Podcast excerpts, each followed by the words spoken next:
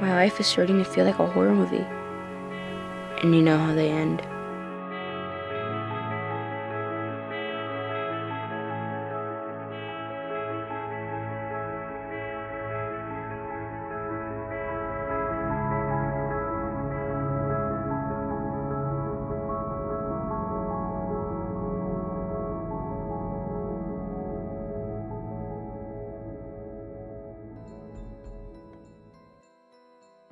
Citando a la maravillosa reina de las tinieblas, a mi estimada Elvira, que califica a, Found, a esta película del año 2012, como el horror en su máximo esplendor. Acompáñenme en este episodio que vamos a estar diseccionando una cinta independiente que está, está bastante perturbadora. De lo más perturbador que he visto en los últimos, en los últimos años. Eh, de cómo con un micropresupuesto de, de menos de 10 mil dólares americanos lograron traernos un, un largometraje que, que, no solo eh, logra pasmarnos con su intensa narrativa y con sus personajes tan complejos, junto a un impresionante uso de, de prostéticos que no se ven nada baratos, eh, y con un final muy enfermo, inesperado, oscuro, que estoy seguro que les va a sacar los ojos. Definitivamente no saben lo que les espera, pero estoy seguro que no se van a arrepentir de, de, ver esta película, de encontrar, de haber encontrado Found del 2012. Esto es Planeta Terror Podcast y comenzamos.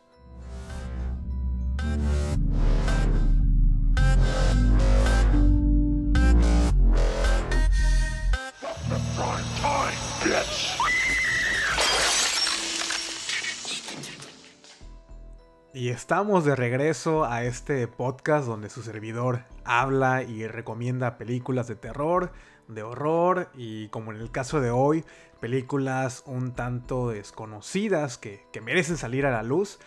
De hecho, cuando terminé de ver Found, eh, me quedé Ah, necesito compartirla, necesito compartirla, sacarla de, de, de, mi, de mi mente con mis amigos cinéfilos amantes del cine de género. Necesito recomendarla y hablar de ella, pero ya. Y después, desafortunadamente, recordé que no tengo amigos amantes del cine de género. Eh, y pues Afortunadamente sí tengo un podcast en el que puedo darle vuelo a la hilacha y hablar y echar la plática muy a gusto con todos ustedes que, que me han estado acompañando en este trayecto a lo largo de estos casi ya ocho meses de programa. Estoy muy agradecido con todas las personas que se han sumado también a las redes sociales del podcast y que a lo mejor este si es tu primer episodio, pues bienvenido, bienvenida. Y continuando con el tema a lo mejor llegué muy tarde al hype de, de, Found del año 2012. Ya han pasado varios años desde su estreno en los festivales y yo no había escuchado hablar de ella para nada, en lo absoluto. Y se los juro que no tenía ni pensado hacer un episodio especial de, esta película acerca de, de Found, ni me imaginaba que me iba a gustar tanto, me iba a terminar gustando tanto después de que terminé de, de verla. Es más, en las últimas semanas me he visto, me he tragado cada uno de los estrenos de Netflix, esperando poder encontrar esa inspiración y traer alguno de estos nuevos lanzamientos al podcast. Vi Oxygen de Alexander Aya, La Mujer de la Ventana, la nueva película de Amanda Seyfried, que no recuerdo cómo se llama. Eh, y hasta los primeros minutos de, de, Army of Dead, que la tengo ahí en pausa. Y posiblemente se quede así por los próximos días, porque no, no, me, no me atrapó, no me está interesando para nada. Ninguna de ellas me, me provocó esa serie de, de, sentimientos, ni me motivaron, ni me impulsaron para hacer un episodio especial. Posiblemente, a lo mejor en, no sé, la próxima semana haga una guillotina de estos nuevos estrenos. No estoy muy seguro. Este principio de verano se ha estado llenando de estrenos casi cada semana. Y siento que como consumidores, pues es perfecto, ¿no? Tenemos nuevas historias, grandes actores y actrices en pantalla cada semana. Pero sí me he sentido un poco abrumado porque en realidad tampoco mi tiempo libre es tanto. Entonces mi lista de, pendientes se está llenando cada vez más. Tengo de un Holly en espera.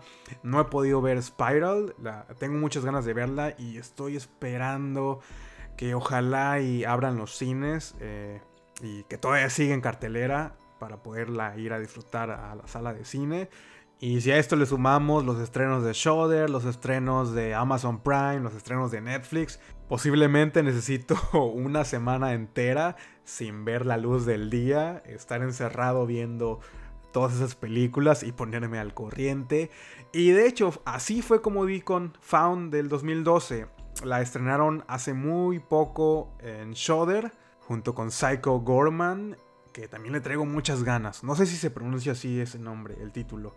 Pero bueno, decidí darle un chance a Found y les voy a ser completamente sincero. La comencé a ver, vi aproximadamente los primeros 10, 15 minutos y la quité. No sé, como que el hecho de que sea de tan bajo presupuesto me hizo dudar un poquito si en realidad debía invertir una hora, una hora 40 minutos en ella. Y no es el hecho de que no mire cine independiente, lo hago y he visto cosas mucho peores. Pero hubo algo en esa primera escena como que me desmotivó y decidí pausarla y me metí luego luego a, leer reseñas, comentarios y ver la puntuación que tiene la película en Leatherbox.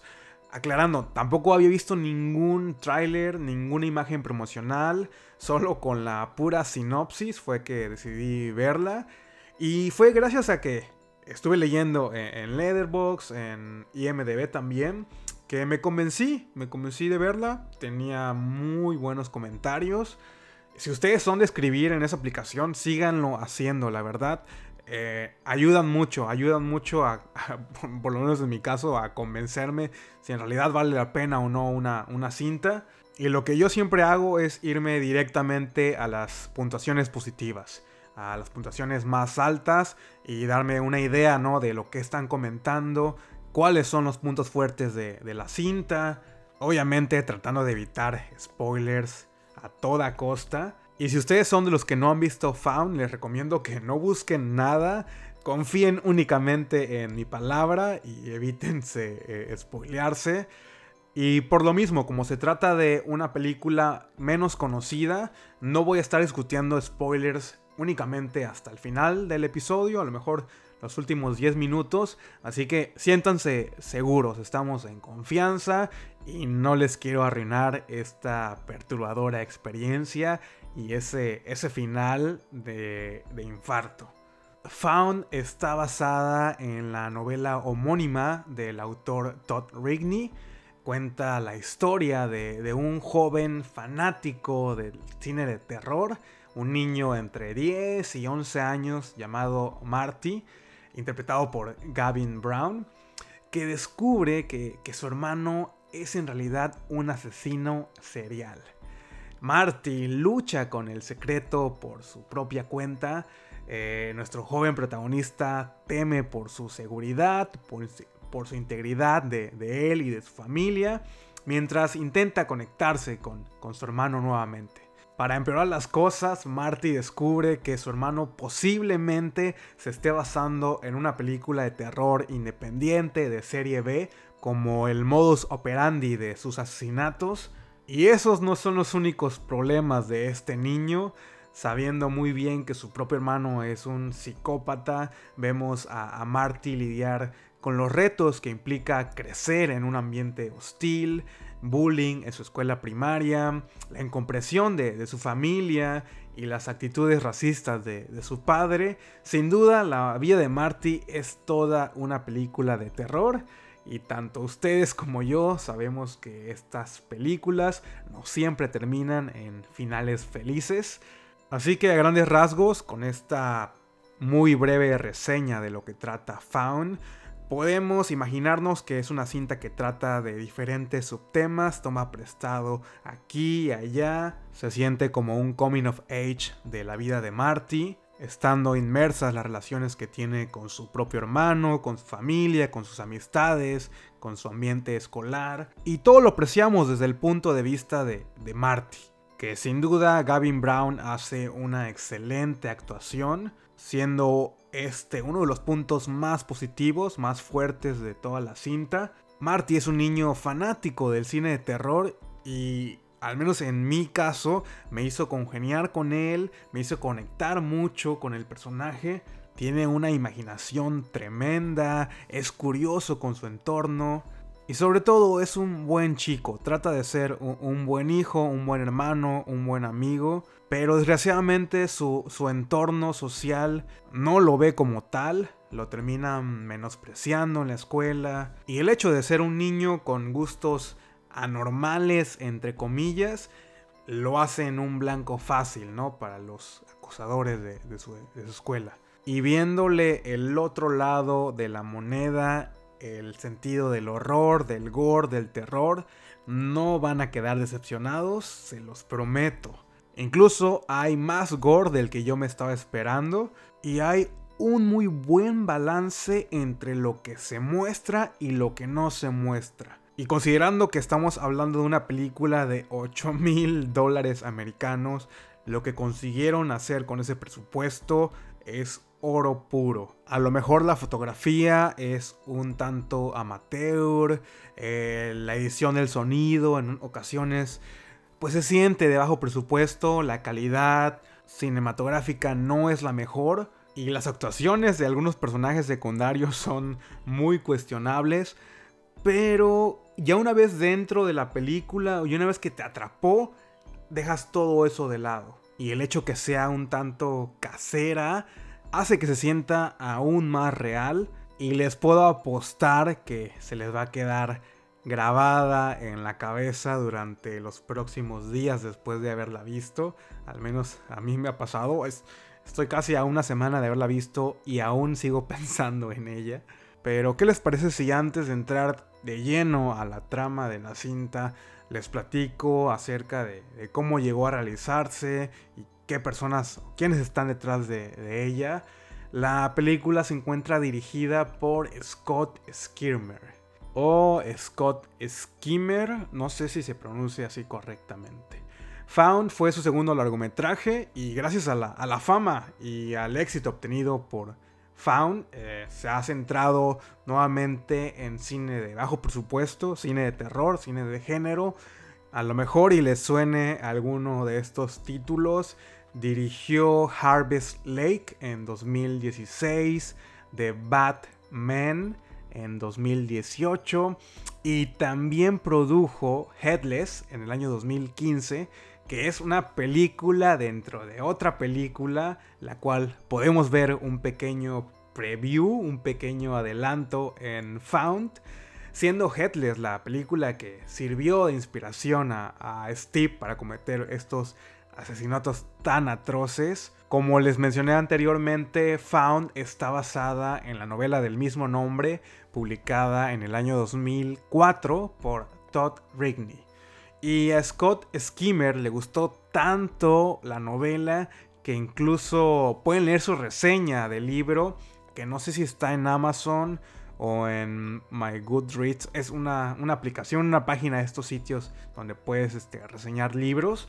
Y en una entrevista para iHorror, el autor admitió que abordó deliberadamente muchos temas con, con Found, muchos de los cuales presenció y experimentó mientras él estaba creciendo, argumentando que por mucho que nos gusten las películas de monstruos, historias de fantasmas, el horror siempre es más interesante cuando se trata de lo que la gente le hace a otras personas. Esto termina siendo más depravado, más perturbador que cualquier otra cosa que haya salido de, una tumba, de una caja misteriosa, y Rigney nunca quitó el dedo del renglón para hacer de Faun un largometraje, hasta que se dio los derechos de su novela a Skimmer en el año 2011, que pues como les decía, después de leerla quedó fascinado con la historia y realizó una búsqueda implacable para dar con el paradero del autor, hasta que por fin se, se conocieron en persona y Rigney aceptó, se dio los derechos y comenzaron la preproducción. Found fue filmada en el estado de Indiana en un lapso de 8 meses. Desde que se inició la fotografía principal hasta la última toma, la mayoría del casting son actores locales, residentes del estado de Indiana sin ninguna experiencia actoral previa. En muchos de los casos solamente estos actores habían hecho alguno que otro eh, obra teatral o trabajos en cortometrajes con creadores muy independientes. La mayoría de las locaciones fueron prestadas y a lo que se le dio más peso fue al trabajo de efectos prácticos realizados por la compañía The Clockwork Creature. Puto trabalenguas, espero haber pronunciado correctamente. El chiste que Shane Beasley, uno de los creadores de esta compañía, tiene una participación muy especial como el asesino enmascarado en Headless, en esta película, dentro de otra película, que si ya vieron Found saben de lo que estoy hablando. Y no hace falta que lo repita, pero estos efectos prácticos están muy bien realizados. Y después Skimmer, en un lapso de 4 o 5 meses, editó la película y fue cuando decidió mostrársela a sus amigos cercanos, algunos miembros del equipo. Y aquí fue donde se comenzó a dar cuenta que se trataba de algo especial. Y a principios del 2012 fue que se pusieron las pilas para lanzar eh, la cinta ya terminada a los diferentes festivales a lo largo de Estados Unidos y algunos también internacionales.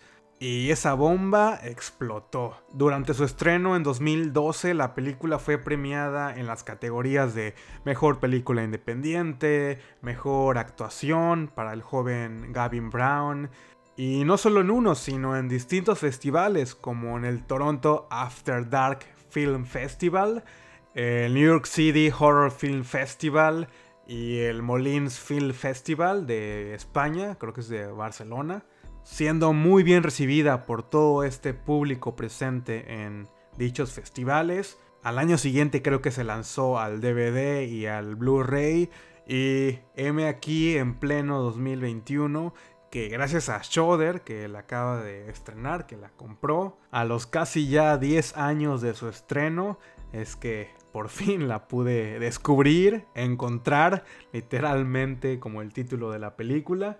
Y sin esperar nada de ella, me lo ha dado todo. Eh, me, me gustó mucho, la verdad y me llena de motivación para apoyar, para consumir cine más independiente, cine internacional, cine de, bajo presupuesto, que ante muchas adversidades, con micro presupuestos, locaciones prestadas, directores, escritores que están comenzando haciendo sus pininos en la industria, es de mucho reconocimiento y de mucha admiración. Y antes de comenzar con los spoilers de la cinta, sí les quiero dar como un, par de puntos de vista de por qué deberían de verla en caso de que aún no la hayan hecho. El primero y el más importante de, todos es como el shock value que tiene poniendo el dedo en, la llaga temas como, como, racismo, supremacía blanca americana, los cuales aún hoy en día están muy sensibles. También vemos inmerso cómo ambos hijos han adquirido características y cualidades de, de, sus padres, algo que pues es inevitable, ¿no? Y es parte de nuestro desarrollo como, como seres humanos y que simplemente en algunos casos estos entornos no son lo, más sano y efectivamente en Found se enfatiza en una característica negativa, muy negativa del padre, que de cierta manera termina siendo uno de los tantos detonadores de, de, la narrativa. La película como un drama familiar funciona y funciona correctamente y el realismo con el que se tocan estos temas sensibles juega a su favor, aunque no se llega a profundizar tanto la raíz del problema, es como más superficial. Y como filme de terror lo, lo vamos a disfrutar, lo van a disfrutar. Hay un sinfín de referencias al cine de serie B, cine independiente, tanto Marty como Steve son horror freaks, son fanáticos del cine de género y sus habitaciones están repletas de pósters, de juguetes, VHS, memorabilia que cualquiera de nosotros quisiéramos tener como parte de nuestras colecciones personales. También juega muy bien con la nostalgia del espectador, ambientándonos en un tiempo sin celulares, sin tecnología latente, mostrándonos ese regocijo de ir al videoclub y pasar horas y horas viendo portadas de películas en los pasillos del cine de terror, quedar fascinados con tantas carátulas, con tantos títulos de los que se necesitaba toda una vida y mucho dinero para poder verlas todas. El personaje de Marty sin duda nos representa a todos nosotros, a todos los amantes del cine de género. Un pequeño niño seducido a corta edad por el cine de terror, lidiando con estos problemas de los que seguramente muchos de nosotros nos hemos sentido identificados. Y si le sumamos a este terrible secreto que Marty no logra comprender, quedas enganchado, quedas muy enganchado con el personaje de, Marty, de la manera en la que ve su entorno y donde desgraciadamente también sus malas decisiones, su ingenuidad, conllevan a ese lamentable final del que voy a estar hablando en unos minutos. Y sí, el tono de la cinta se vuelve crudo, hay secuencias sacadas de mentes enfermizas, las más enfermizas que hayamos visto, y si son personas sensibles a imágenes agitadoras, llenas de violencia, esta película no es para ti. Pero no olvidemos que se trata de, de, un tipo de arte que se te mete en las entrañas y que al final termina cumpliendo su propósito, que es aterrorizar al espectador, dejarnos con la boca abierta, perplejos de haber visto esas imágenes y por último, y no menos importante, esos últimos 10 minutos de película están llenos de tensión, llenos de gore, situaciones enfermizas, como yo lo he mencionado antes. Hay violencia extrema. Algo increíble considerando el bajo presupuesto que, que se tuvo para hacerla. El director hace uso de sus recursos de una manera excepcional muestra lo que a sus posibilidades le permiten y aún así termina siendo uno de los mejores finales que jamás haya visto en alguna película de terror independiente. Me dejó en shock total. ¿Y qué les parece si nos pasamos ya directamente a los spoilers de la película, algunos puntos por ahí de la trama? Así que es un muy buen momento para que si aún no lo has visto, aún no has visto Found del año 2012, pausen el episodio, le pongan un stop y disfrútenla, vayan a buscarla.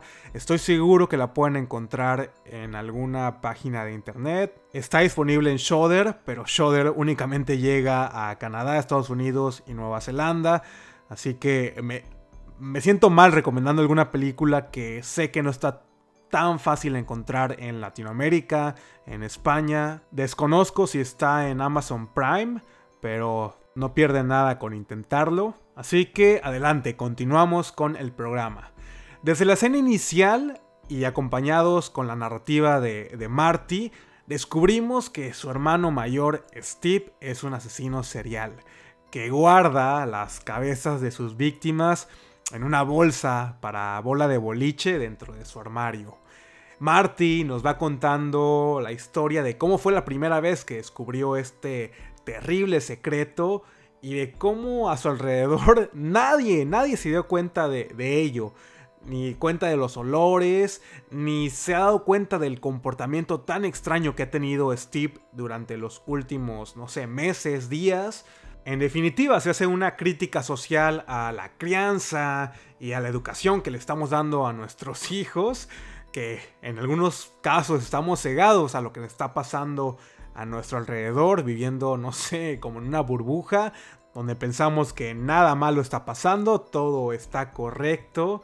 Y Marty a su corta edad está experimentando este tipo de situación familiar Aunado a eso, acoso escolar por algunos compañeros de su clase, en especial un chico afroamericano llamado Marcus, que lo tacha de afeminado y lo molesta por tener esos gustos fuera de lo ordinario, como los cómics, las historietas y las películas de terror. Marcus es un niño terrible, el acosador por excelencia. A este chamaco no le importa meterse con niños, con niñas, con la maestra, con la directora. Y es tan vale madre que hasta le, le hace señas obscenas a su, a su maestra, le, le saca el dedo de en medio. En una escena, Marcus termina molestando a Marty dentro del baño y lo acusa de haber querido besar a, otro niño. Como les digo, eh, no lo baja de afeminado, lo molesta con el tamaño de su, de su pene y Marty se encuentra renuente, está como en este dilema si debería responder ante los acosos de Marcus. Y a lo último decide no hacer nada, decide no, no seguir el juego de Marcus. Y la maestra llega, se da cuenta de lo sucedido y este niño Marcus termina siendo mandado a la detención y Marty eh, es mandado a casa. Y oh por Dios, las actuaciones de estos niños en los papeles secundarios y la de la maestra son las peores de toda la película. En especial Marcus, que no le compras nada, que es un niño acosador, que está enojado con la vida y de, lleno de rencor. Cuando le saca el dedo a la maestra, te, te cagas de la risa. Parece una película de, de comedia. Y esas escenas filmadas en el patio escolar se sienten casi casi que filmadas con un iPhone 4 o con una cámara Canon antigua. Creo que todo lo que está filmado en el exterior con iluminación natural sí se siente un poquito de baja calidad. Y si de malas actuaciones continuamos, también durante los primeros minutos tenemos la interacción que hay entre Marty y su familia el papá, que es un típico señor americano de clase media trabajadora, que solapa, solapa los gustos a, Marty por las películas de terror, pero que claramente no tiene ninguna autoridad. Hay una muy pésima relación con Steve, con el hijo mayor, quien vive enojado, ¿no? Con él porque creo que se tomó un año sabático o no quiso ir a la, ir a la universidad, algo así. Eh, la mamá también como que no tiene vela en el entierro, ni fu ni fa. Ambos tienen una relación más o menos buena con Marty, pero con Steve todo lo contrario, lo tienen como en el olvido, como si se tratara de que lo que hicieron mal con Steve lo tratan de compensar con, con Marty ahora que pues, es el hijo menor las actuaciones de los padres son poco convincentes, aborrecibles, en especial la del papá, aunque sí creo que mejoran ya para el final de la película, ya para el clímax, el clímax final, siento que sí hay una mejora, sobre todo en el personaje de la mamá, hay una secuencia en particular que me gustó mucho en la que Marty se encuentra solo en la casa y como que se dispone a mostrarnos todos los secretos de su familia. La mamá tiene cartas de un enamorado debajo de su cama, el papá tiene una colección de revistas porno en la cochera y por supuesto Steve, el hermano mayor, tiene una cabeza humana ahí guardada en su closet haciendo como una predicción a los hechos que están por venir. Porque si llegamos a creer que conocimos bien a esta familia, que era una familia predecible, estamos muy equivocados.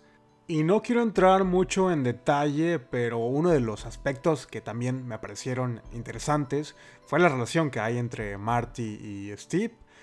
Ethan Fieldbeck hace un trabajo muy convincente y su personaje va desarrollándose poco a poco.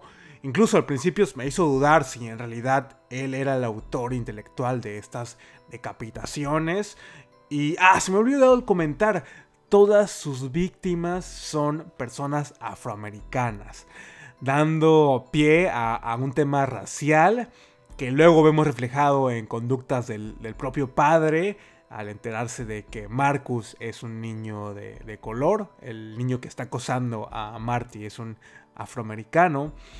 En un principio también sentí mucha empatía por el personaje de, Steve, hasta de cierta forma un poco de lástima. Y sí, tiene estas características rebeldes que todos nosotros tuvimos cuando estuvimos en la adolescencia. Pero hay una conexión real entre él y Marty hay este sentimiento de hermandad que se traspasa de la pantalla y al ser mayor de edad y estar más consciente de las cosas, está dispuesto a todo para proteger a su pequeño hermano y cuando se llega a enterar de lo que sucedió en la escuela, luego luego lo primero que hace es preguntarle que quién fue el niño que lo que lo molestó y al enterarse que se trata de Marcus, un niño afroamericano, sabemos, deducimos que no va a acabar bien. Después la mamá de Marty lo lleva a rentar películas a este videoclub de, de VHS. Y amigos, póngale pausa a sus pantallas y chequense la cantidad de películas que se muestran en estos pasillos de, de local, sobre todo en el área del género de terror. Y les tengo varios datos curiosos eh, al respecto de, esta escena en particular. El primero de ellos es que el local aún se encuentra abierto al público, algo así como el último blockbuster de Indiana. Y de hecho, un amigo del director fue quien prestó su colección personal completa de, VHS para llenar esta sección de, de terror. Y entre los títulos que podemos encontrar hay películas como Maniac de 1934, The Blob de 1958, Deadly Dreams de 1988 y Uncle Sam de 1996, entre muchos otros títulos conocidos, desconocidos y que películas que yo jamás había escuchado. Y el último dato curioso de esta escena es que el empleado del local es nada más y nada menos que Todd Rigney, el escritor de la novela. Y dentro del local, Marty se encuentra con la carátula sin cassette de la película Headless y le pregunta al empleado que dónde está el cassette y él le responde que seguramente alguien, alguien lo robó. Y no hay que ser muy inteligentes para adivinar que efectivamente Steve es quien, quien lo hizo y ahora forma parte de su colección personal. De hecho, el cuarto de Steve también es un baúl lleno de tesoros. Su colección está muy, muy chingona. Tiene un póster gigantesco de la película Popcorn colgado en una de sus puertas. Tiene una máscara de oxígeno parecida como al minero de My Bloody Valentine, la cual seguramente es la que ocupa para ocultar su identidad a la hora de cometer sus crímenes. En un momento vemos a Marty jugando con la máscara y poniéndosela y el pobre hasta se imagina a su hermano matando a sus inocentes víctimas con esta máscara. Y para no serla tan larga, lo que sigue a continuación en la cinta no es para estómagos sensibles, vemos por fin cómo Marty, después de tomar prestado el VHS de, Headless, que encontró en el cuarto de, Steve, y también dentro hay una nota con unas anotaciones eh, dentro de la caja. Eh, se dispone a ver la película con su mejor amigo David. Headless es una película slasher explícita llena de horrorosos desmembramientos, decapitaciones. Es un baño de sangre a lo desgraciado. Está acompañado sutilmente de necrofilia y ojos siendo sacados y comidos por el asesino enmascarado. Es toda una joyita. Súper explícito el asunto, hecho con prostéticos que no le piden nada a las grandes producciones de, Hollywood. La secuencia es tan intensa y tan larga que a mí me llegó a incomodar. Llegué a un momento en el que ya estaba a punto de quitarla, se los juro. Y eso que he visto cosas peores, he visto cosas mucho peores. Pero me pudo mucho el ver a, a, Marty indagando si esta película es la que está inspirando a su hermano mayor a cometer sus crímenes y obviamente está en lo correcto.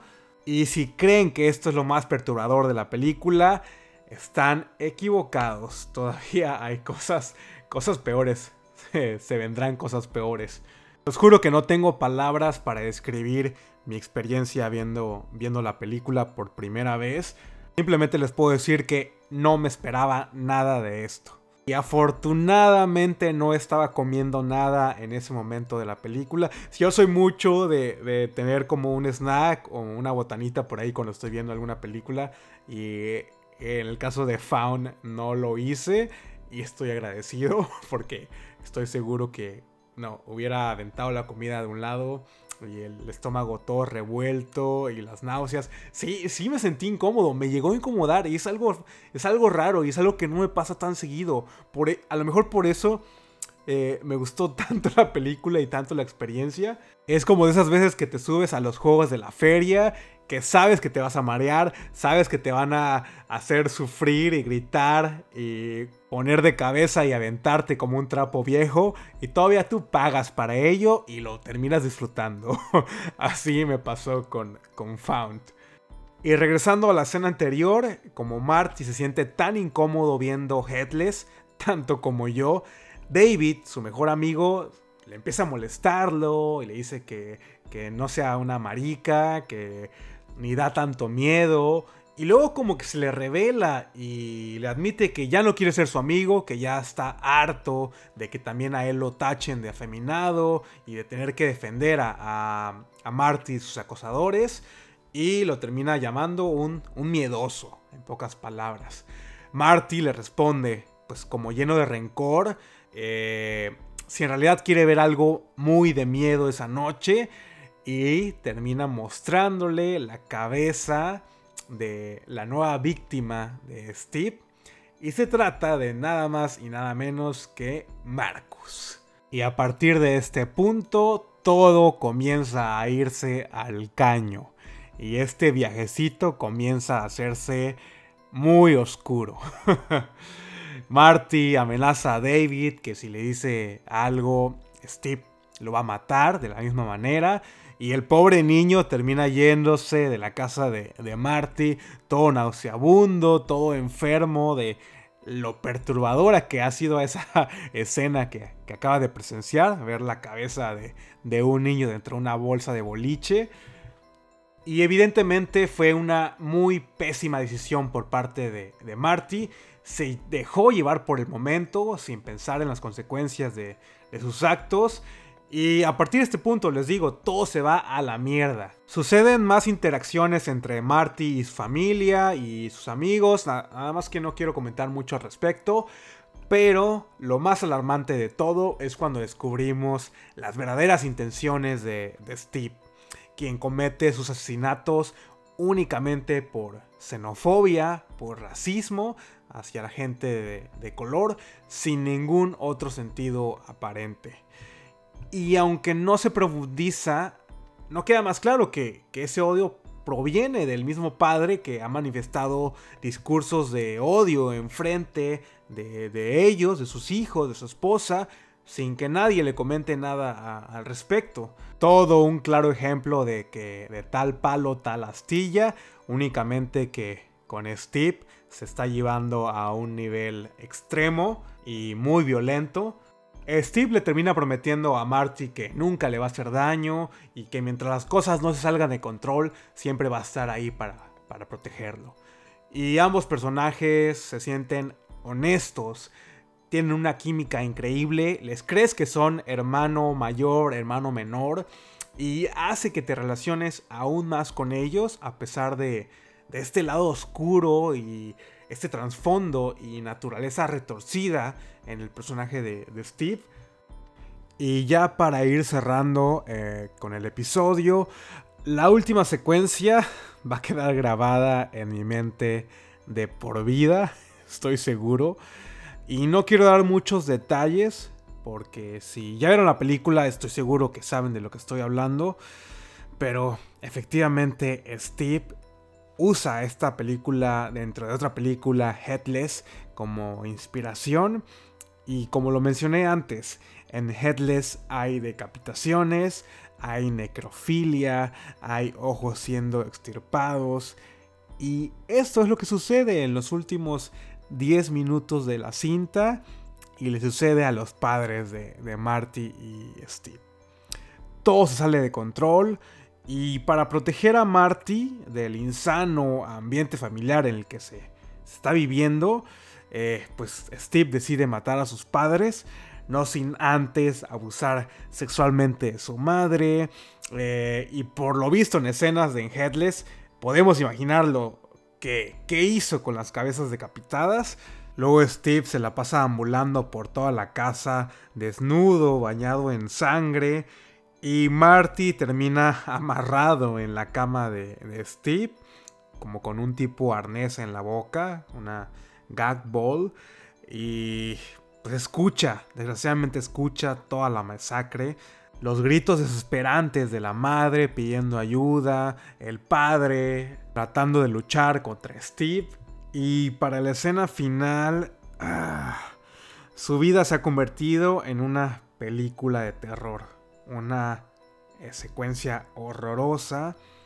El pobre Marty se pregunta, ¿no? ¿Cuándo, ¿Cuánto tiempo va a pasar para que alguien lo encuentre en esa habitación llena de sangre, llena de tripas, llena de sesos y con las cabezas de sus padres, una en cada lado? Sus padres han sido decapitados, se han, han sido extirpados sus ojos y seguramente Steve los disfrutó, se los comió. Y así es como termina esta, esta película. Colorín colorado, esta bonita historia se, se ha acabado. no, les digo que no he podido dejar de pensar en, en esa secuencia. Les digo, llevo una semana después de haberla visto y todavía la tengo muy, muy presente.